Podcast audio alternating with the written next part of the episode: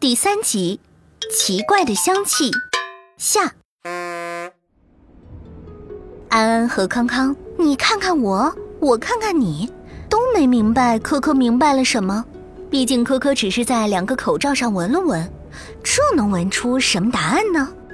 啊，你脸上的症状不是蚊虫叮咬，也不是食物花粉之类的过敏，而是口罩有问题。啊，什么？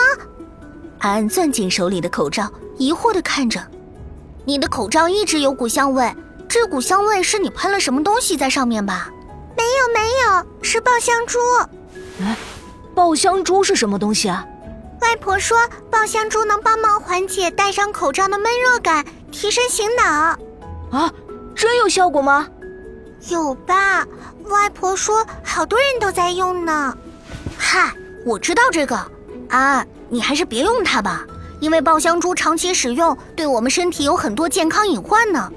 怎怎么会呢？你想想看，你使用爆香珠时，是不是要将它轻轻捏爆？里面不是会流出一些液体物质吗？那些是精油呀，就是它们起到的清凉功效。说是这样说啦，什么藿香、薄荷之类的，但里面还夹杂着很多不明香料呀。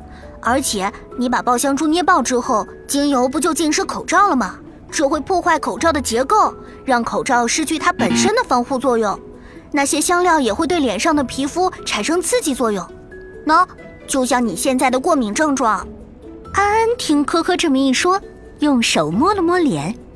啊，原来是这样呀！我知道了，我也会告诉外婆的。科科哥哥。可是这夏天戴着口罩就是很难受，就没有其他办法了吗？有呀，妈妈给我说过，如果觉得特别闷，就不要选用 N95 那种厚重的口罩，戴一次性医用口罩或者医用外科口罩就可以了。长时间戴着口罩，耳朵鼻梁不舒服的话，也可以在鼻梁、耳根擦一点润肤剂哦。正说着，可可妈妈拿来了止痒药，可可也将安安脸上发痒的原因告诉了妈妈。啊，原来是爆香珠啊！来，安安，阿姨带你先去清洁一下面部。安安的脸部症状总算减轻了。可可一行戴好新口罩，准备踏上出游路。